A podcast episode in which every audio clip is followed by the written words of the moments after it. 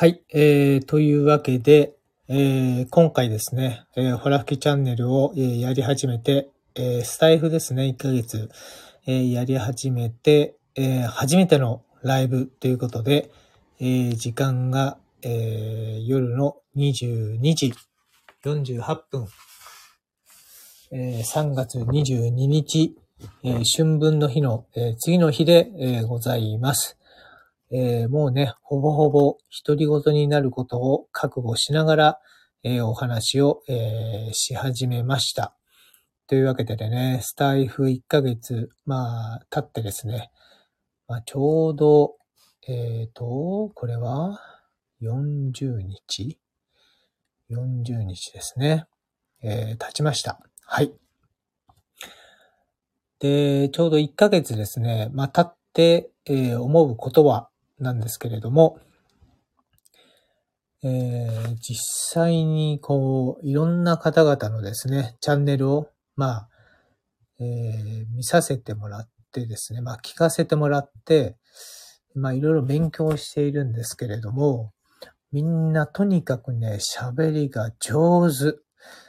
で、まあ、中にはね、600とか、まあ、700とかね、それぐらいやってる方もいてね、本当にあの、すごいなと思うんですよね。で、実際に、えーまあなんだろう、もう本当に3年目ですっていうね、人もいて、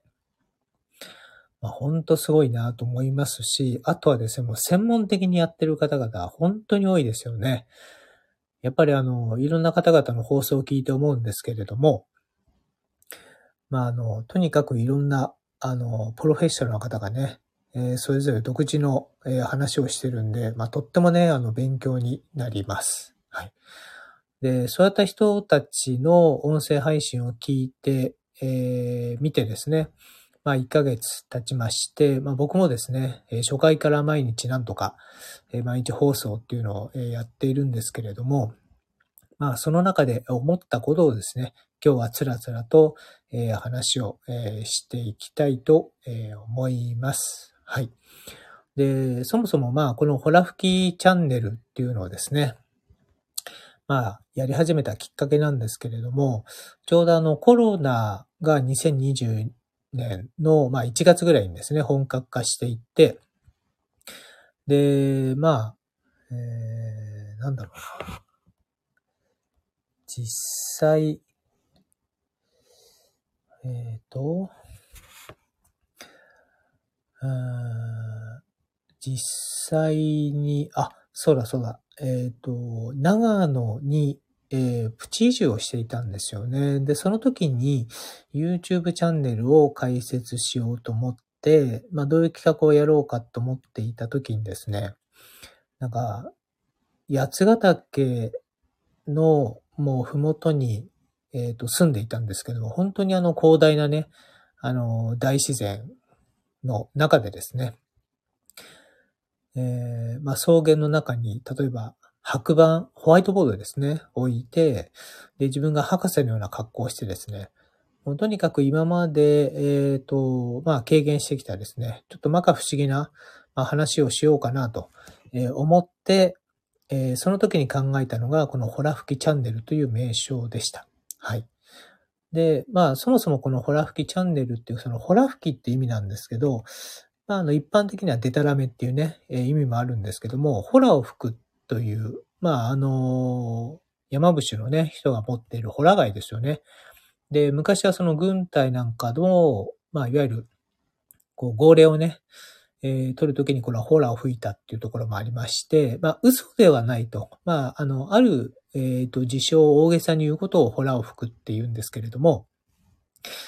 まあ、実際にそういうこの、えーホラ吹きチャンネルにしてみたんですよね。なので、まあ、ある意味こう、ちょっとね、ちょっとした物事を大げさに言ってしまうっていう、まあ自分の性格もあるのかなと思うんですけれども、まあ一方で、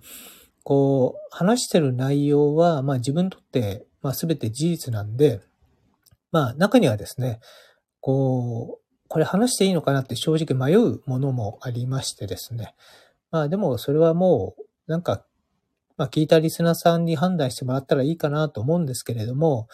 まあ結局、まあホラ吹きですからと、えー、いうことの、まあ言い訳にもなるのかなという、まあいわゆる、えっ、ー、と、まあ自分を守るためっていう意味もね、ひょっとしたらあるんじゃないかなと、えー、思って、おりますと。はい。それでまあこういうホラ吹きチャンネルという名称にしてみました。はい。で、実際に話す内容はですね、まあ今までの経験をいろいろ話してるんですけれども、えー、まあ今日で43日目ですね。で、ライブをやったのが初めてです。で、やり方もこれで合ってるのかどうか、えっ、ー、と、わからないんで、えっ、ー、と、あ、ゆうさんどうもこんばんは。はい、ありがとうございます。えー、なんか、えー、でね、これ一人ででもこれ話し続けるって、なかなかえぐいというかね、まあ辛いものがありますけれども、先日ね、まあ先日そうだね、あの、しばらぶさんっていう方のね、えー、ライブにね、参加、えー、してみたんですけれども、あのまあ初ライブをやって、その後どうやってね、ライブに慣れていったんですかね、で、な、慣れていったんですか？って質問したらですね、あの、なんて言ってたかな。あ、そうそう。毎回その、ライブ終わった後のアーカイブを全部最初から聞くって言ってましたね。で、それに対して、自分の喋りをね、反省するっていうのをね、毎回やってたって言うんですよ。で、徐々にその自分のキャラというかね、まあ今のそのスタイルにたどり着いたっていうのを言ってましたんで、やっぱり皆さんその、きちんとね、あの、自分が配信したことをちゃんと反省して、フィードバックするっていうのをやってるんだなと思いまして、非常に僕はそれ感銘を受けましてですね。で、ライブも、まあ、まずはね、本当にほとんど多分これ独り言になるんじゃないかなと思って恐る恐るやりました。はい。なので、まあ、ちょうど今日で43日目なんですけれども、まあ、あの、いろんな方がね、まあ、もし時間があればね、まあ、聞いていただければと、思います。はい。で、ただね、まあ、時間もね、まあ、もうそろそろ11時なんでね、もうお休みの方もいらっしゃると思うんですけれども、まあ、あの、そうだな。何を話したらいいかね、これね。まあ、とにかくこのホラ吹きチャンネルっていうのは43日目ということで、いや、毎日やってきましたっっていうところはね、まあ、これもやっぱり継続してきてよかったなと思います。で、ちょうどですね、えー、かねてからこの、まあ、物事をね、継続するっていうことに対して、まあとってもね、前からなんでしょう、インタビューしたいと思っていた、えー、北原照久さんという方がいらっしゃいまして、第42回目で、まあそのインタビューのね、収録音声の方を配信させて、えいただいたんですけれども、えー、北原さんにまあいろいろ、えっ、ー、と、聞いた話の中でですね、あの、この継続するっていうことが、もう要するに生きていることそのままだっていう話をしていたんですよね。まあ、どういうことかっていうと、まあ、継続の最初っていうのは山と、山の、えー、ふもとにいますと。で、だんだんその継続を、えー、していくとですね、えー、まあ、だんだんと、なんですかね、こう、見える景色が、えー、変わっていって、えー、だんだんと、まあ、山頂に向かっていってですね、で、えー、山頂の、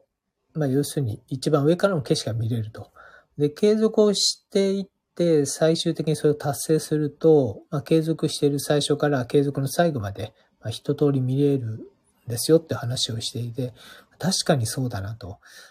ということは、自分は今、スタイフ43日目なんで、まだまだその継続し始めて、もう初めの頃なんだなと。で、やっぱりスタイフをやっていてね、やっぱり2年3年やってる方もいらっしゃるんで、これをね、今43日目ですけども、2年3年やっていった先にどういう景色が待っているのかっていうのをね、やっぱり知りたくなりますよね。なのでもうこう、是が非でもね、なんか継続してやっていったら、なんかいろんな変化もあると思うし、まあいろんな学びも、学びもね、出てくるんじゃないかなと思って、だからそれについてはね、非常に楽しみなんですよね。はい。で、この音声配信、まあ何かをこう配信することって、まあ以前ブログもやっていたんですけれども、こうやってその、いわゆるこの自分の声でこう配信するというのは、実は最初は非常に抵抗があったんですよね。こう自分の声がこう好きになれなかったというか、まあ、なんとなくこの、まあ男としてはやっぱり高いトーンっていうのがあったんで、例えば営業とかするときにはですね、なんか低い声の方がクロージング率が高かったりするんですよね。なので、そういったところと比較すると、自分の声っていうのはなんかやっぱ軽々しいなとか、ちょっとお調子者に聞こえるなっていうのがあって、実は結構なんでしょうね。自分の中で非常にこう、あまり外に出したくないというか、まあ、恥ずかしい部分があったんですよね。なので、このスタイフの存在も、まあ、前からしてたんですけど、まあ、そのままほっぽ、ほっぽっておいたというかね、感じがあったんですけど、ただ、なんだろうな、なんかのきっかけ、なんだったのかな、もう忘れちゃいましたけど、まあ、とにかくやってみようかなと思って、で、やっぱりね、最初の放送なんかを聞くと、やっぱ恥ずかしいですよね。自分の声ってなかなか好きな人いるのかな、まあ、僕はとにかくね、なんか自分の声があんまり好きじゃなくて、でもね、これ、やってみて分かったんですけど、だんだんとその自分が嫌いだと思っていた自分の声が、だんだん落ち着いてこう受け入れられるようになってくる感覚って分かりますかね？まあ、長い間やってる方ってそういう感覚があるのかなと思うんですけども、なんとなくね、自分で本当にこれ嫌だなと思っていた自分の声がだんだんこの好きになれる自分に変わっていったっっていうのが、実はこのスタイフを1ヶ月ぐらいやってみて分かったことだったんですよね。で、それはなんかね、自分の中でとっても嬉しいことで、やっぱりなんか自信がついてくると言いますかね。で、やっぱり自信がついてくると、やっぱり継続もしやすくなるっていうのもありますよね。はい。で、あとはやっぱりこう、まあ、毎日配信することはですね、最初は辛いかなと思ったんですけど、意外とやってみると、あ、なんか話すことあるなっていうことにも気づいてですね。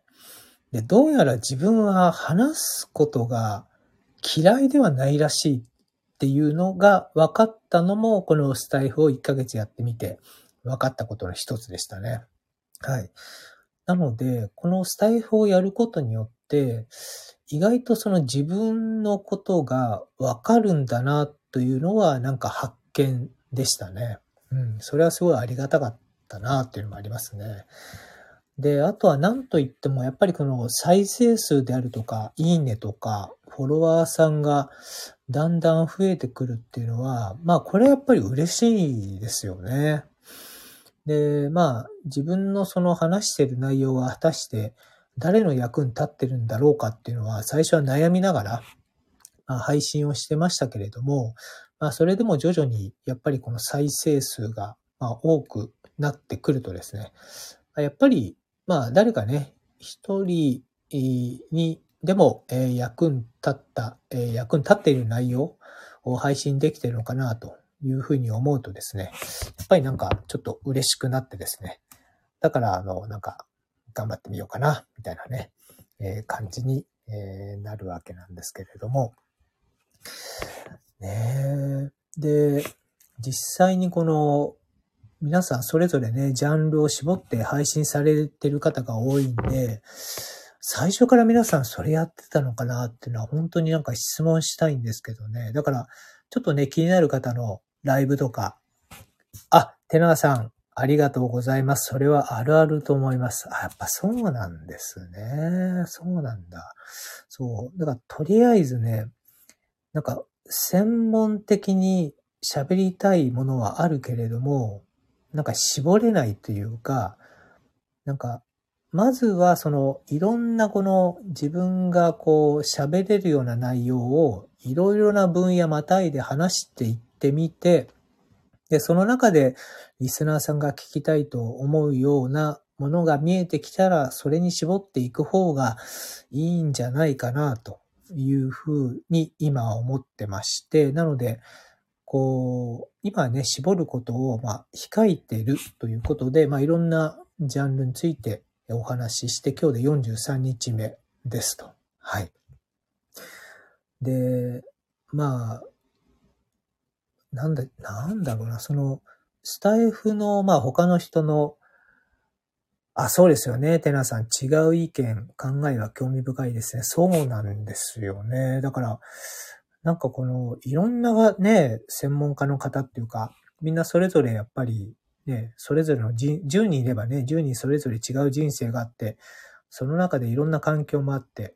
で、違う意見もあってっていうね、本当にこの多様性を、こう、いろいろ手軽に聞けるっていうのは、これすごいなと思ってまして、で、まあな、なんだろうな。だからそれを聞いてると自分の中で、まあそうかそうかってね、なんかまた新たなアイデアとか出てきたりするんで、まあ非常にありがたいなっていうのもありますよね。で、あとはその、例えば他の配信系の SNS、例えば YouTube なんかと比べても、YouTube はやっぱりね、画像もあるんで、あの、あの、まあ動画なんでね、まあ見なきゃいけないっていうところもあるんですけども、財布の場合はあの声だけなんでね、あの、もう耳だけね、あの、聞いてれば、まあ理解できたりもするんで、そういった手軽さもありますよね。はい。で、まあ、大体、まあ43日やってみて、あ、こうやったものは再生数伸びるんだなとか、こうやったものはいいねがつくんだなっていうのが分かってきたんですけども、ただまだまだここでね、絞るっていうのは、あれなんで、まあ100日ぐらいかな。まあ100回、100回配信をやってみて、まあ大体大枠を決めていけばいいのかなっていうのが、えっ、ー、と、自分の意見でございますと。はい。で、まああの、そう、でまあ、なん、まあ結構、まあその中でも自分がまあ世の中に出してもいいレベルの話っていうのがありまして、今日はね、それもちょっとお話ししたいと思うんですけれども、まあ今までまあいろんな仕事をやってきているんですけれども、大きく分けると、1、2、3、4つかな ?4 つあって、最初はですね、まあ、大塚家具という家具屋さんで働いたのが社会人初めだったんですよね。なので、家具とインテリア、えー、については、まあ、一通り、えー、いろいろ学んできまして、まあ、あの、その後ね、一部、どれぐらいかな、えっ、ー、と、4年間ぐらいですから、フランフランというね、まあ、インテリア雑貨のショップでも働いていたりするので、まあ、家具とインテリアと雑貨については、まあ、ある程度、いろんな知見が、えっ、ー、と、溜まりましたっていうところで、まあそこら辺もね、お話できるかなっていうところと、えー、あとはですね、ちょうどあの、リクルートがやっていた、あ今もあるのかな ?R25 っていうね、フリーペーパーがありまして、2006年ぐらいだったかな？なんか流行ったんですよね。で、ちょうどその頃ってフリーペーパーがすごい流行った時期で、もう地下鉄とかコンビニ前とかありとあらゆるところにね、多種多様なフリーペーパーがあって、で、あ、しばらくさん、こんばんは。ありがとうございます。先日はライブ参加させていただいてありがとうございました。はい。えっ、ー、と、あえ、テナーさん？公共放送ではマニュアルに沿わないと修正されて本質内容変わること多いですが、あ、あ、そうか、そういうチェックもそうですよね。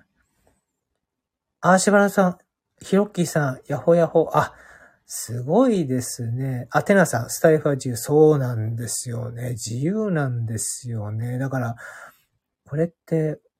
あ、はい、そうなんですよ。シバラブさん、初ライブおめでとうございます。ということで、ありがとうございます。もう本当に、あありがとうございます。え、なんだこれ？ハートが来ちゃったよ、これ。ありがとうございます。初ライブなんでね、ちょっとわかんないところも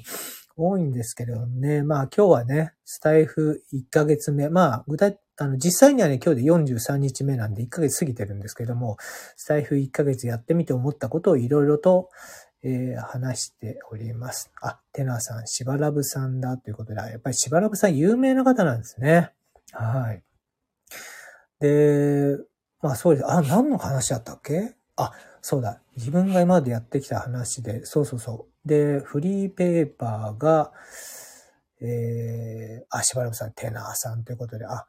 ねえ、やっぱり皆さん繋がっていらっしゃるんですね。やっぱすごいななんかね、そうやったつながりって大切ですよね、スタイフの中ではね。うん。そうそう。でね、話を戻しますとね、そのフリーペーパー R25 っていうね、ものが出た時に、ちょうど、じゃあ、インテリアのね、フリーペーパーをもう立ち上げちゃおうと思って、その時にね、まあ、生まれて初めていわゆる起業っていうのをしましてね。で、ちょうどその時、まあ、話の中ではまだ全然してないんですけど、ちょうど、えっ、ー、と、楽天にいたんですよね。まだ本当に従業員が500名ぐらいで、中目黒に本社があって、売り上げもね、180億ぐらいだったんですよね。今はもうね、もう、なんだ ?1 兆円以上になってるからすごいなと思いますけど。で、その時に、まあ楽天も楽しかったんですけど、やっぱり自分でね、ちょっと起業しようと思って、インテリアをコンテンツとしたフリーマガジンを立ち上げましたと。で、まあそれが、まあもう自分の初めての起業でね、本当楽しかったんですけど、まあ苦労も多かったんですけどね、勉強になることも多くてですね。で、まあそれで初めて生まれて初めてまあ人を雇って事業っていうのをやったんですけども、まあ、えっ、ー、と、リーマンショックで、まあ、あえなく沈没みたいなね、えー、悔しい思いもしまして、で、まあ、それから、まあ、えっ、ー、と、経営コンサルか。経営コンサルをやり始めて、みたいなね、えー、形でしたけれども、で、その後にですね、ちょうど、まあ、ある時お客さんになんか、何に今困ってますっていうアンケートをね、一人一人に聞いてったんですよね。で、ほとんどがまあ経営者の方だったんですけど、なんかね、その中でね、一番その悩み事で多かったのが、えっ、ー、と、まあ、2013年ぐらいにね、アンケートしたら、なんかね、英語をなんとかしたいっていう声が多かったんですよね。で、あ、そっか、みんな英語に悩んでるんだと思って、で、それからですね、じゃあどうしようかと思って、じゃあ、みんなにじゃあ、英語をこう、なんだろう、簡単に教えられるようになったらいいんじゃないかなと思ってね。あの、まだね、世の中に出てないね、英語の理論があったんで、そこら辺をね、ちょっとこう、サクッと回収して、えっ、ー、と、まあ、カリキュラムを作ってですね。で、とにかく、じゃあ、皆さんこれやってくださいってってね、テキストも作ってやってみていただいたところ、なんかね、喋れるようになっちゃったんですよね。あ、これすごいなと思ってね。で、それから事業化することになって、それからまあ約8年間ぐらいかな。えっ、ー、と、経営者専門の英語事業っていうのを立ち上げてやることになりました。はい。で、この中でね、やっぱり非常に、あ、重要あると思います。あ、テナーさんありがとうございます。そうなんですよ。英語学習事業ね。で、その時にですね、まあ、まあ、なんだろう、自分の性格についてまた知ることになったんですけど、まあ、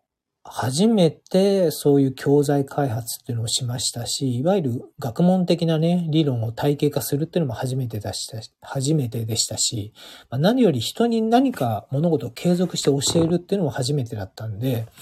もう半分ノイローゼになりながらですね、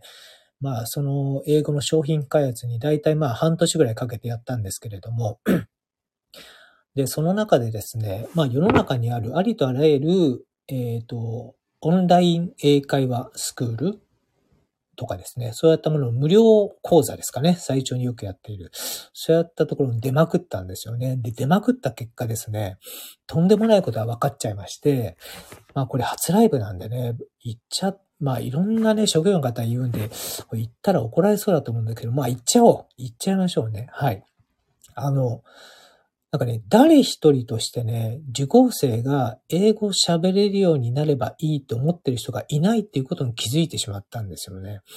で、もちろんね、いや、そんなことはないぞと。喋るようになってほしいと思ってるに決まってんじゃんっていう人もいると思うんですけど、違うんですよ。この、個人ではそう思っていても、それをやってるその事業主というか事業者はそう思ってないっていうのが分かっちゃったんですよ。で、なぜかというと、英語の教材で例えば初級、中級、上級ってありますよね。初級が終わったら中級やりましょう。中級が終わったら上級やりましょうとか。はい。で、あとはその文法をやりましょう。発音やりましょうとか。えー、ディクテーションやりましょうとか、ライティングやりましょうとか、とにかくいろんなものがあるんですよね。で、あれ、なんでいろんなものがあるかというと、いろんな部分に分けていった方が、継続してもらえる期間が長くなるので、ビジネス的にも旨味が多いっていうことなんですね。で当時、その英語学習の日本の市場は約、まあ、8000億円ぐらいかな、あったんですよ。で、その中で、大人のその語学学習の、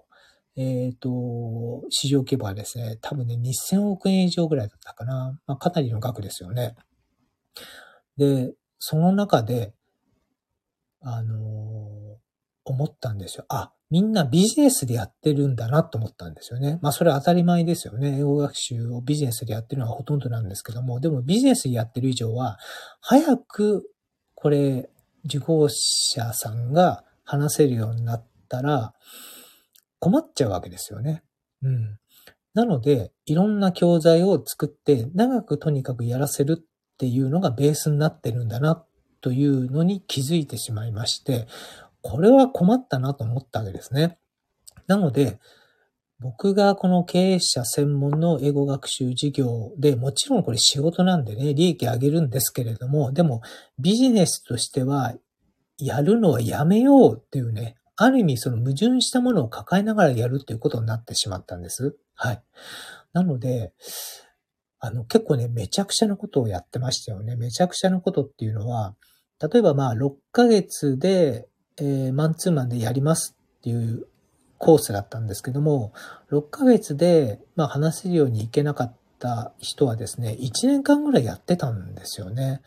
で、これ多分あの、まあ、担当者としてはね、それはそれで正解だと思うんですけど、これ事業主からしてみたら完全にビジネスとしてアウトですよね。まあでも幸いね、その、まああるね、まあ社長さんとタッグを組んでこの英語授業やってたんですけども、事業責任者兼トレーナーでも僕はあったんで、もう僕がもう全部やりますから見ててくださいということで、ある程度任せてやらせてもらったんですよね。なので結局、まあ6ヶ月終わる人もいれば1年かかった人もいて、でももらう金額同じっていうね、もうビジネスとしてはありえないようなことをやってました。はい。で、ただまあそれをやってみて、まあいろいろ気づいたんですけれども、あの、例えば読む、書く、話す、書く、あえー、読み書き、話す、聞くか。えー、というのを大体こう、まあ、英語のその、まあ、専門書とかね、あとはその、オンラインスクールとか行くと、大体バラバラで教えるんですけども、これもですね、脳科学的に言うと、一緒にやった方がいいっていうのが分かったので、えー、例えば、えー、何か、えー、英語を、えーと、覚えるっていう時にはですね、この読み、聞く、話す、書くっていうのをですね、まあ、同時にやってもらうっていうことを、えっ、ー、と、やってました。で、そうするとですね、この英語を覚える、この、まあ、前頭葉っていうところ、脳のですね、額の裏部分があるんですけども、ここの刺激がですね、非常に高まるんですよね。なので、えっ、ー、と、あ、寺田さんありがとうございます。なるほど。習得、えー、ましな方法はネイティブにおっしゃることですかね。あ、そうですね。そうなんですよ。このネイティブにね、お猿っていうのもね、いろいろ研究、研究したんですけれどもね。えっ、ー、と、大体その、最初にこの受講生として来る経営者の方々はですね、まあ大体いろんなあの、英語学習をですね、経験されて、全部失敗して僕の元に来ましたっていう人が多かったんで、いろいろ聞いたんですけど、皆さんね、えっ、ー、と、まあ、ネイティブに教わるんですって。で、その方がいいかなと思ってみんな抑えるんですけど、なんかね、全員やっぱりうまくいかないんですよ。で、理由聞いたんですよね。ある社長さんに聞いたらね、面白いこと言っていて、だってお前らネイティブだから英語喋れるの当たり前だろって言って、そこでね、もう学習嫌になっちゃうっていうね、もう小学生ですかみたいなね、社長さんもいて、でもね、結構そういうのあるんじゃないかなと思うんですよね。で意外とね、英語を教えてる、ネイティブのね、そう、そうなんですよ。うん。まあね、その社長さんがね、言ってたんでね、これがあの、全員に当てはまるかどうかっていうのはさておきなんですけども、なので、そっかそっかと。確かに、まあ、ネイティブとか、あと、なんていう帰国子女とかですね、あとは向こうの、まあ、大学院とかで取ってね、英語学を学んできましたいかにもその、教えるにふさわしい先生っていう人がいらっしゃるんですよね。でも、その人について教わると、やっぱりね、嫌になっちゃうんですって。お前らだから喋れるんだろうと。要するに、英語初心者の俺が喋れるようになるにはどうしたらいいのかを教えてほしいということで、で、僕はですね、まあ幸いというかね、そんなに英語は上手じゃないんですよね。まあ今もそんな上手じゃないんですけど、上手じゃなかったんですよね。で、あの、ただこの英語を教える理論としては、もう結構自信があったので、まあ成功事例もありましたんで教えていくと、割とね、素直にその社長さんたちがね、学習するっていうのは分かったんです。で、で、それをいろいろどうやら聞いていくと、やっぱりその、自分もこう、英語が苦手な時期に、ある程度こう、仕事を通じて英語できたっていう話もあったんですけれども、そういう話をしていくと、なんかこう、えー、あ、だったら俺もできるかなっていう感覚があるみたいで、で、かつ、だからその、本当にこの、なんですかね、読み聞く、話す、書くっていうのを集中的にやる教材をやると、その社長さんもですね、なんかできるようになってくるんですよね。だから意外と英語を教える側が、こう、なんでしょうね。英語が得意であればうまくいくかというと、実はそうでもないんだなっていう、まあ、ある人から見たら不都合な真実があっちゃったんですよね。はい。だから意外とその英語をこれから教える、もしくは今教えてる方で自分の英語力に自信がない方でもですね、あの、大丈夫だなと、えー、思って、これはね、声を大にして、まあ言えることかなと思いますね。はい。で、まあね、英語を教えている中で、実はまあ自分の中で、えっ、ー、と、心境の変化というかね、これやっぱり言語を学習する。人はどうやったら言語を学習できるのかっていう研究に進んでいくと、今度は母国語である日本語の研究に入っていったんですよね。はい。で、最終的にはですね、どこまで行ったかというと、もうね、えっ、ー、と、もう古く、えっ、ー、と、平安時代ぐらいのね、古神道、神道ってありますよね。あの神社仏閣の神道、神社か。神道の、古神道の、のノリと読むみたいなところまで行っちゃったんですよね。要するに日本語の響きとか、まあ、言霊とかね。まあ、そういう世界も一通り勉強して、で、一方で英語もありますと。で、まあ最終的にはですね、まあ、えっ、ー、と、去年ね、ちょっと、えー、知り合いの方からご紹介いただいて、広告制作の会社に入ったんで、その英語の学習事業は、えー、まあ、まあ、ちょっとね、片割れに置いといて、興味のある人だけ今教えてるという形なんですけれども、最終的なその英語理論を利用して、フランス語の教材開発もして、で、今度じゃあ中国語も開発しようかっていうところでストップという形で今、傍らに置いているという形でございます。ちょっとね、英語の話、下りが長くなりましたけれども、なのでまあそういうちょっとね、仕事人生を歩んできてるんで、まあそこの中で得た、えー、ものをですね、今、つらつらとお話を、えっ、ー、と、あ、お話というかね、スタイフで、えー、放送にまとめていってますということでございます。はい。で、一方でですね、なんかそうやった仕事の話っていうのもね、まあでもこれ聞いてる方って面白いのかなっていうところもあるんで、まあ自分がその、こう、趣味としてやってる領域も、まあ少しずつ話していきたいなというところがあって、えっ、ー、と、かなりね、初期の段階でね、第6回目で、まあ雑談ということで、えー、ダンスの話をしたんですよね。で、これはですね、僕はその大学時代に、まあ、人生初めて海外に行ったことがあったんですね。大学の、えっ、ー、と、3年目の春ですよね。その時にですね、実はまあ、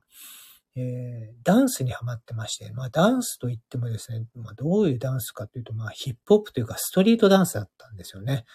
で、ちょうど髪の毛もね、ドレッドにしてね、なんかもう大学の中で非常に浮いた存在だったんですけど、まあそれぐらい非常にハマってたんですよね。ハマった理由がですね、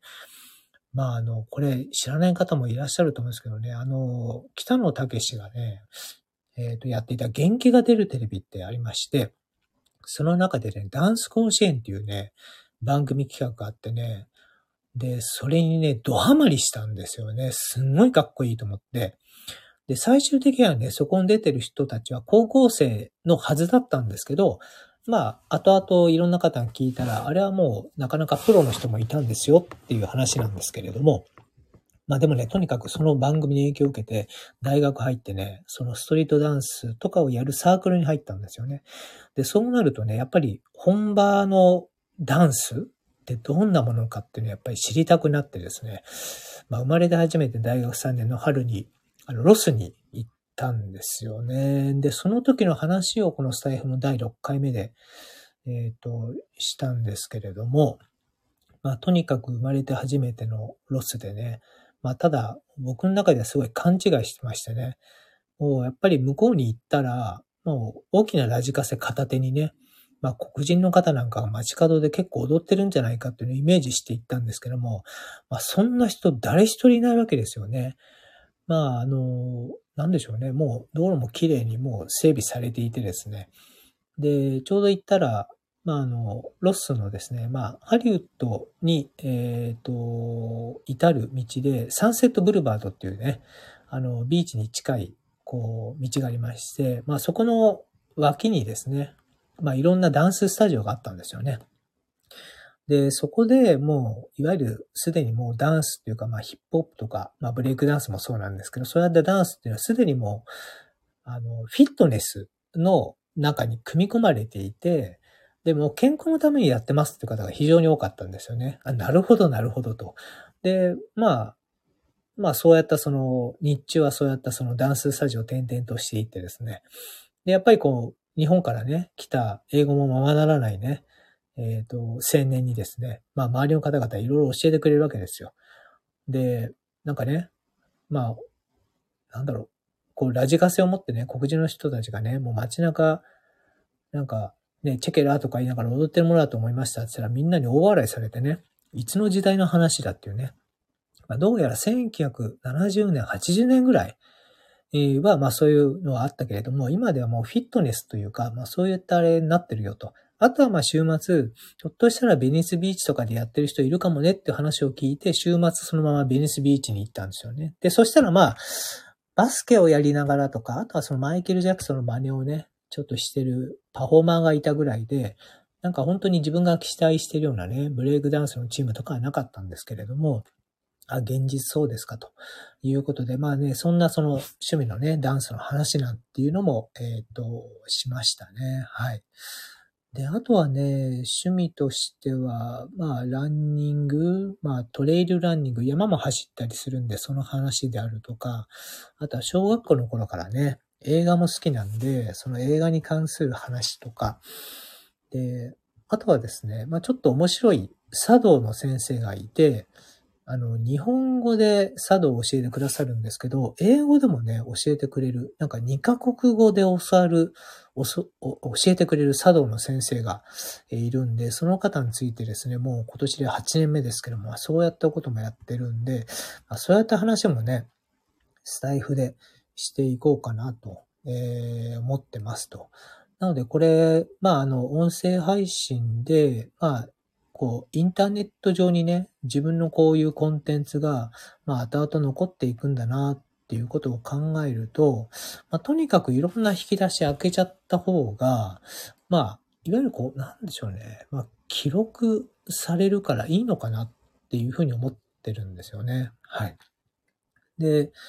まあ、先日の42回目でね、まあ、あの、玩具コレクターのね、北原照久さんっていう方に継続することについてインタビューをさせていただいた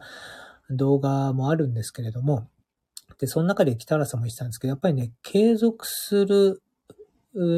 ことにおいて一番大切にしてるのは、やっぱり楽しいかどうかって言ってるんですよね。わあ、なんか正直な人だなと思ってね。えっ、ー、と、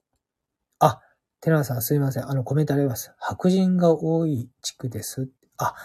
えーとね、白人、いや、えーとね、半分ぐらいだったかな。ちょうどね、サンセットブルバードと、あとね、日本でいう原宿のね、メルローズアベニューというのがあって、そこはね、白人の方も、黒人の方もいたんですけれども、でもね、あ、思い出しましたよ。あのね、差別っていうのを受けましたよね。通り側のね、白人の人がね、こっちを見てね、イエローとかね、ジャップとか言ってるんですよ。で、当時って英語そんなによくわかんないんで、あれ？みたいな、あ、俺悪口言われてんじゃん、これ？と思ってね。でもなんかそれが、その、そんなに差し迫った、あの、感じではね、なかったんですけども、で、その後、こう、夜ね、まあ、クラブに行くわけですよね。まあ、あの、ダンススタジオとかで仲良くなった人たちのクラブに行くと、そこにいた人たちは、まあ、ほとんどが黒人の方とかヒスパニックの方が多かったですよね。うん。で、その日中にね、その、まあ、あの、白人の方からイエローとかジャップとか言われたんだけど、って言ったら、いや、それは差別だよねって話になって、で、やっぱ黒人の方にね、その時聞いたんですよ。え、差別って実際ど、どうよと。まあ、あの、それまで映画とかでね、なんか見て、なんとなく、そういうその黒人と白人のね、差別の歴史とかあるなって言うんですけど、実際の生活の中でどうだっていう話をしたら、なんかね、意外とまあ、その話してる方それぞれ違う、違うというかね、結構若い方も多かったんで、いや、なんかあんまり関係ないねっっていう人もいたんですよね。だから、あそうかそうかと。割と年齢、えー、を重ねている方の方が、そういう差別に対しては厳しいのかもね、なんて話をしてましたけれども、ただまあ、ロス自体、ロサンゼルス自体がね、やっぱりまあ、まあ今もすごいですけどね、なんか土地とか上がっちゃってね。なのでまあお金持ちが基本的に多いんでね、まあ金持ち喧嘩せずとかね、昔から言いますけども、だからそういった差別があるんだけれども、まあ喧嘩するっていう次元じゃないのかなとかね。まあその、日本にね、帰国してからいろいろ考えたんですけども、はい。まあそんなことをね、感じておりましたと。はい。ですよね。で、あとはですね、あ、テナーさん、そうですね。ありがとうございます。今は70年代よりマナー良くなった。はい。あ、テナーさんもひょっとして向こうにいらっしゃった経験あるんですかね。70年代よりは全然マナー良くなったらしいですね。で、ちょうどそのクラブでまあいろんな、え、方々に、あの、まあダンスのレクチャーをする中で、まあヒップホップというね、カルチャーについてもいろいろお話をしたこと、えー、お話を聞いたことがあったんですけども、やっぱりね、まあそもそもそのヒップホップっていうのが、まあいわゆるあれ、まあ文化の名前ということで、ヒップホップを構成しているものとして、えー、ブレイクダンスと DJ と、あとラップと、あとグラフィティっていうね、壁にこうバーっとね、絵を描いたりするっていう、なんかその4つを含めてヒップホップっていうカルチャーと言うんだっていうのを教わって、あ、なるほど、なるほどと。で、やっぱりそのヒップホップの文化が生まれた70年代っていうのは本当に、まあ、特にニューヨークのブロンクスとかですね、まあロスもそうなんですけど、非常に治安が悪かったらしいですね。で、その中で、本当かなと思うんですけど、まあ、それぞれの地区の縄張りを、こう、えー、ギャングさんたちがいろいろ争うわけですよね。で、その時に、やっぱりこのね、まあ、ガン、ガンというかね、まあ、銃で解決するのは、こう、まあ、まあ、人ね、死んじゃうし、みたいな形で、その中で、あの、どっちがより、こう、なんだろうな、えっ、ー、と、高度なダンスをできるかっていうところで、そこでダンスバトルっていうのが生まれたっていうんですよ。本当ですかみたいなね。でもなんかね、それが本当であったら嬉しいなと。で、実際にやっぱりその縄張り争いでダンスバトルを繰り広げていって、で、勝ったチームが、じゃあ明日から、あ、今日からここは俺の島な、みたいなことをやっていたらしいんですよね。で、それってめちゃめちゃやっぱりね、かっこいいじゃんってやっぱり当時思ってですね。こう、まだほら、初めて行った海外でロスで、しかもそんなね、外国の方からね、そんなカルチャーだったんだよっておっしゃると、めちゃめちゃ、な、な、まあ、西洋かぶれじゃないですけどね、かっこいいなと思ったんですよね。ほうほう。で、やっぱりもう、僕がだから行ったのはまだ2000年より前でしたからね。まあ今よりマナーも良くなってると、えっ、ー、と思いますしね。はい。まあだから初めて、そうですよね、ロスに行った話、ね、尽きないですけれどもね。で、社会人になってからもね、たまに遊びに行ったりしたんですよね。で、やっぱりね、高速道路とかね、運転してみてね、なんか果てし、果てしなく広いなぁなんてね、思ったりしてね。でもやっぱりね、あの、ガソリンスタンド、当当時は、日本ではまだそんなに普及してなかった。今ではね、ほとんど普及してま、普及してますけど、ガソリンスタンドがセルフじゃないですか。で、当時ロスはもうほとんどセルフだったんですけど、なんかね、ちょっと怖いんですよね。そのセルフでガソリン入れるときに襲われるんじゃないかみたいなところがあったんで、だから、あんまりね、その人気のないガソリンスタンドっていうのは避けてましたよね。で、なるべくちょっと人が多いような、えっ、ー、と、ところをですね、えっ、ー、と、ちょっと、こう行って、ガソリン入れて、もうすぐさま乗るみたいなことをやってました。はい。で、ちょうど、あ、いろいろ思い出しましたね。まあ、こんなまあ話を、まあ、初ライブやから一回ちょっとお許しくださいね。まあ、ロスの話をもうちょっとしちゃいますと、向こう行った時にですね、これあの、実はその後僕がこう見知らぬ海外に行った時に、まず最初にやる初日のルーティンの一つに実はなった大きなきっかけがあり、あるんですけれども、まず最初に行って向こうの人と仲良くなって、向こうの人がね、おもむろにね、なんか、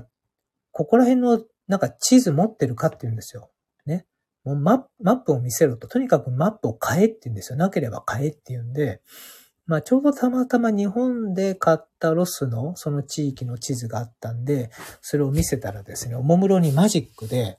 いろいろ書いてくれたんですよ。で、何書いてんのかなと思って見てみたら、ここは危ない。ここは大丈夫みたいなね。あの、エリアごとのね、なんか、こう、あ、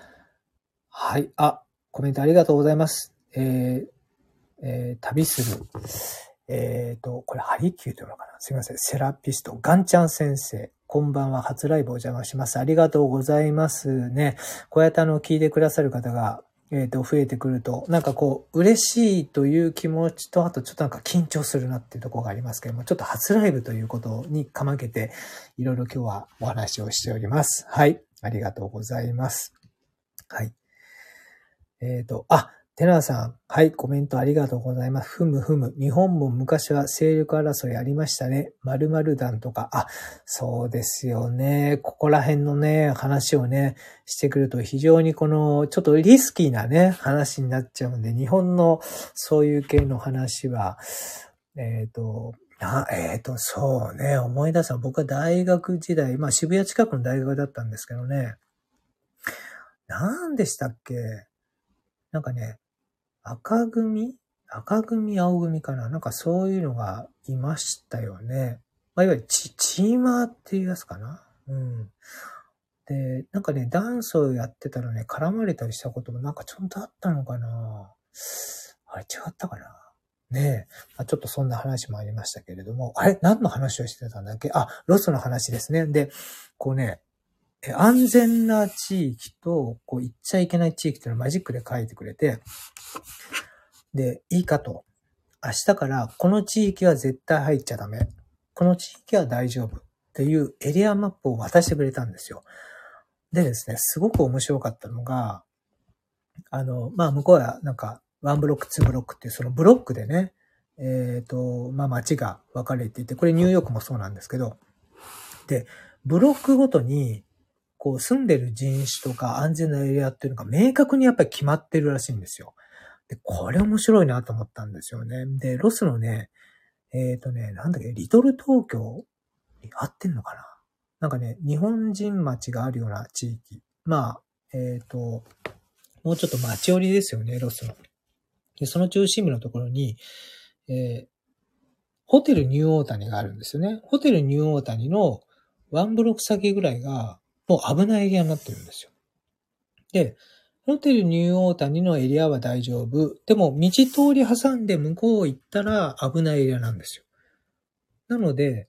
え、これって、例えばホテルニューオータニの方に危ない人たち来るんじゃないのって聞いたら、いや、それがね、来ないんだと。あ、そうなんだと。で、逆に、じゃあその安全なホテルニューオータニエリアから、その危ないエリアに入ったらどうなるのって言ったら、それは何があっても、何があっても知らないエリアにあなた来ましたねっていうことで、やられる場合もあるって言うんですよ。でもなんかそのブロックを通して行き来しないって言うんですよね。だから、このなんか境界線みたいのが明確にある。要するに自分たちにふさわしい場所、ふさわしくない場所っていうのが、それぞれ明確にあるから、とにかくこの安全エリアでいる限りでは、ほぼほぼ、え事件に巻き込まれないから、お前も今日からそうしろって言って、その地図を渡されたんですよ。これ面白いなと思って、で、それからですね、海外行くときには、大体その土地の人とかに、その地域のマップ広げて、ちょっと安全なエリアとやばいエリア書いてくれっていうのを毎回やってましたよね。でも確かにそれを見ながら行動すると、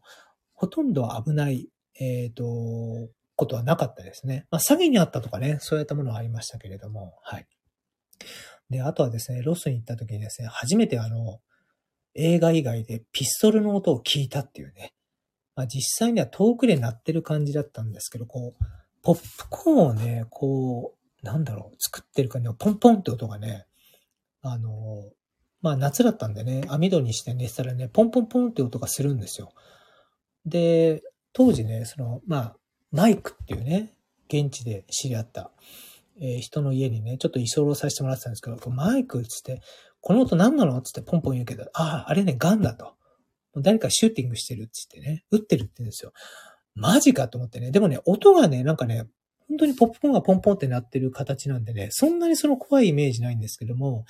でも実際に何？あれピストルなの？そうだと。でもあの音が鳴ると、警察が来るから、だいたい打ち合いがその、ずっと続くことはないと言うんですよ。なるほどと。で、そうだと。じゃあ、これから、あの、一応ね、このロスっていうのはまだ危ないところもあるから、銃の避け方を教えてやるって言うんですよ。どういうことつって。まあ、いいからつって、その庭のね、砂場に、あの、連れ出されましてね。マイクがね、じゃあ行くぞと。で、今から、その、俺が懐から銃を出す真似をするから、そうしたらとにかくしゃがみって言うんですよ。え、何？しゃがむの？つって。そうだつって。わかったじゃあ行くぞっつって。俺が銃を出した瞬間にしゃがめって言うんですよ。わかったっつって。で、マイクがね、こう銃をね、こうバッと出すわけです。そしたらね、バッとしゃがむわけですよ。そしたら遅いとか言うわけですよ。いや、遅いの？みたいな。で、何回かね、こうマイクもね、意地悪だからね、こう出すようで出さないとかやるわけですよ。で、出すの？出さないの？どっちなの？って言ったら出したりしてね、あ、お前もう撃たれたおしまいだ、みたいなね。なんかすごい意地悪なことされたんですけど、まあとにかくなんか、得体の知れないその銃を避けるっていう訓練をさせられたんですよ。で、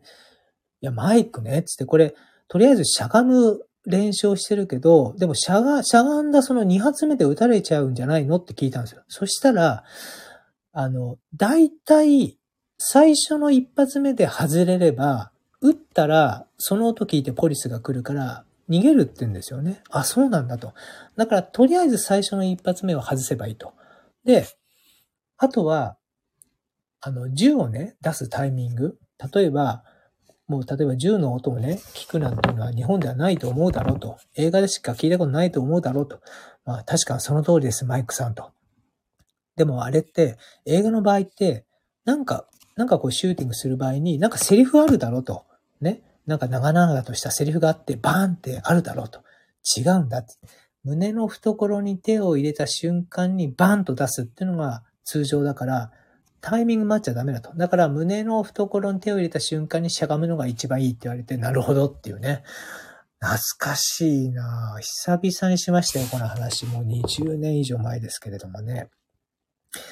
あ、テナーさん、はい、ありがとうございます。学びになりますね、と。動物のテリトリー意識みたい。それに比べて日本は平和だな、そうなんですよね。だから、海外行って初めてわかる日本のありがたみっていうのがありますよね。うん。だから本当に日本は平和だなと。で、逆にその日本の平和で慣れてしまって海外に行くと、なんかこう理不尽なものに巻き込まれちゃうっていうのもありますよね。まあそれはそれで怖いんですけれどもね。まあだからやっぱり日本ってそうやった部分では非常に守られていてね。やっぱり善良な市民が多いんじゃないかなと思いますよね。まあ、最近はね、最近、あ、そうね、最近はなんか、得体の知れない事件がものすごく日本でも多いですよね。なんかね、なんか、なんだろう、こう、息子が親を刺したとかね。なんか、そんな事件ってね、多分僕が小学生の頃はね、そんな事件あろうもんなら、一週間ぐらい多分ね、いろんなその、ニュースとかでバンバン取り上げられて、連日とんでもないことが起こったってなってた意識、あの、思い出があるんですけど、今はなんかそんなの普通にあったりしますよね。だから、なんかね、まあ、ちょっと日本もおかしくなってきてるんじゃないかなと思いますけれども、まあ、それでもね、海外に比べたら安全じゃないかなと思いますよね。はい。懐かしいですね、海外の話ね。あの、台湾のね、コロナも落ち着いてきたんで、まあ外国のね、方も、この前浅草行ったんですけどね、非常に白人の方多かったですね。もうツアーでね、来てね、もう人形焼きだ、なんだっつってね、買ってね、楽しんでましたけど。まあ、ね、そうやってやっぱり外国の方来ていただいてね、まあ日本のことをね、楽しんでいただけるっていうのは嬉しいと思いますし、まあ逆にね、日本からも、まあ外国に出るっていう機会もね、まあ今年なんかはね、やっぱ増えていくんじゃないかなと思いますよね。はい。あ、テラーさんありがとうございます。いろいろコメント。えっ、ー、と、日本は内側の歪みストレス。そうですよね。なんか、なんだろう、やっぱり日本人独特のその、なんだろう、この DNA に刻まれてるものがあるのかな？ね。内側の歪みストレスありますよね。だから、こう、開放的に、こう、なれないというかね。で、あ、思い出した。英語をね、こう、事業化するときにですね、あの、欧米の、その、街の出来方と日本の街の出来方の比較みたいのがあったんですよね。で、英語をね、英語をこう、こうなんだろうな、いろいろ見ていくと、とにかくまあ自己主張ですよね。主張してなんぼっていうやっぱり文化圏なんで、で、それってなんでかなっていうところを、こう、街がどうやってできるのかっっていうところと紐づけてね、解説してる本があったんですよね。ちょっと、名前とか全然忘れちゃったんですけど、そしたら向こうのね、いわゆる街、都市ができるときに、時代によってね、違うと思うんですけど、まず最初にね、教会があるらしいんですよね。で、教会があって、その教会を中心に街の広場っていうのが最初にできるんですって。で、街の広場ができて、で、そして、いろんな、こう、地方からね、人が来た時に、まずそこでみんながやるのが、やっぱり自己紹介らしいんですよ。俺は何々地方の何々だ。お前は何だってことで。で、俺は何々地方から来た何々だってことで自己紹介をして、お互いあの、危害はないですよと、安全だよねっていうのを確認するっていうのがあって、まあ、ある意味、だから、そこで、まあ、自己主張するっていうのが、まあ、当たり前になってきたっていうのもあるらしいですよ。面白いですよね。で、逆に日本は、この、まあ、古くからもう稲作文化で、まあ、村があって、こう、なんでしょうね。やっぱりこの農業って、こう、みんなで共同しないとね、こう、お米が取れないわけなんでね。まあ、ある季節になると、村のね、いろんなところから田んぼに出てきて、誰に何を言うまでもなく、じゃあみんなせっせと農業やりましょうみたいな形になるんですって。で、秋になったら、誰に何を言われるまでもなく、こう稲刈りしますってことで、だからあえて、こう、自分からこうだよねとか、この時期にはこれやりましょうねって言わなくても、なんとなくその自然の中で日本人っていうのは、お互いこう意思疎通しながら、分かってるよね、分かってますみたいな形でコミュニケーションをしてきたっていうのがあるので、こう自己主張しないまあむしろこの空気読むことが当たり前ですよねっていうのが尊重されてきたっていうのがその稲作文化というかね、そういう、えっ、ー、と、ところからあったなっていう話をね、聞いたのを今思い出しましたね。ちょっと話だいぶ、えっ、ー、と、ずれましたけども。あ、テナーさんありがとうございます。え、都市道路はまっすぐ？日本は河川が多い道路も。そうですね。多いですよね。なんかね、あ、思い出した。もう話ね、どんどん、あの、飛びますけれども、あの、ちょうどね、あの、日本一の個人投資家、えー、だった武田和平さんっていうね、もうお亡くなりになっちゃったんですけども、えー、その方とですね、2017年ぐらいかな、初めてお会いして、ちょうどあの、なんか、えっ、ー、と、当時はね、メーリングリストかなんかでね、その武田和平さんが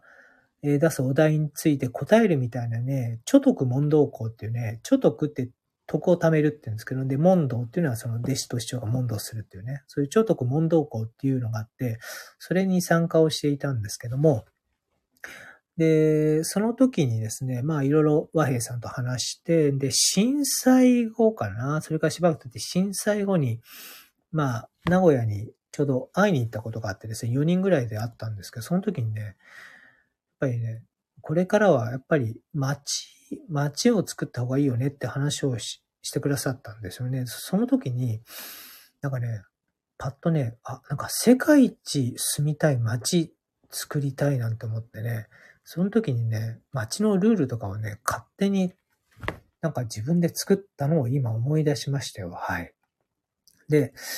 えっ、ー、と、その時にね、どうやって、えっ、ー、と、街を経営していくかっていうことを考えた時に、街の通りの名前を全部ね、ネーミングライツにして、ネーミングライツって、まあ、よくなんか球場でね、あのー、ありますよね。なんか、ソフトバンクスタジアムみたいなね。あれ、ソフトバンクが名称を買ってるわけですよね。で、そういう形で、ね、街にね、その人の名前を付ける代わりに、例えば、まあ、10年間で20億くださいとか、なんか通りの名前にそれぞれ、えっ、ー、と、大通りはね、全部ネーミングライトにしてしまって、それで財政を潤ったらどうかとかね、まあ勝手なこといろいろあの、考えていたなっていうのを今思い出しましたね。世界一住みたい街プラン。ねあれも計画としてはね、100年後ぐらいだったんですけど、今ね、パッと思い出しましたけれどもね。はい。というわけでね、初ライブ、もうね、1時間過ぎてきまして、えっ、ー、と、今日は、えー、合計でこれ、な、なんだ、10、15名の方がえっ、ー、と、聞いてくださったんですかね。本当にありがとうございます。えっ、ー、と、聞いてくださった方、最初から読み上げますね。えー、ゆうさん、えっ、ー、と、テナーさん、あと、しばらぶさんも来ていただきましたね。で、えっ、と、あ、ガンちゃん先生も、えー、来ていただきまして、テナーさんも多くね、コメントをいただきました。本当にありがとうございます。えー、というわけで、初ライブですね。えー、そろそろお時間もうちょっと12時に近くなってまいりましたので、えー、ここら辺で、あ、締めたいと思います。あ、テナーさん本当にね、最後までありがとうございます。面白かったです。ということでね。いやーなんか初ライブね、最初緊張して、どうしようもう本当にこれ独り言だよって思った矢先にね、いろんな方に聞いていただきまして、本当にありがとうございました。というわけで、えー、ホラ吹きチャンネルですね。えー、明日からも、うわーありがとうございます。なんか幸せな青い鳥。ええー、これどうやるんだろう。ねあの、またね、今度、あの、テナーさんもね、ライブあったら、ぜひ、あの、参加してみたいなと思いますので、えっ、ー、とね、ちょっと待ってくださいね。えっ、ー、と、あ、そうか。はい。またね、えっ、ー、と、ライブはいろいろ勉強していきたいと思いますので、引き続きどうぞよろしくお願いします。というわけで、えー、今日の、えー、フラ吹きチャンネル初ライブの方ですね、えー、そろそろ締めたいと思います。はい。えー、最後までですね、えー、最後まで聞いていただきましてありがとうございました。本日は、えー、15名の方に聞いていただきました。はい。ありがとうございます。では本日はこの辺でおしまいにしたいと思います。えー、それでは失礼いたします。おやすみなさい。良い夢を。はい、失礼いたします。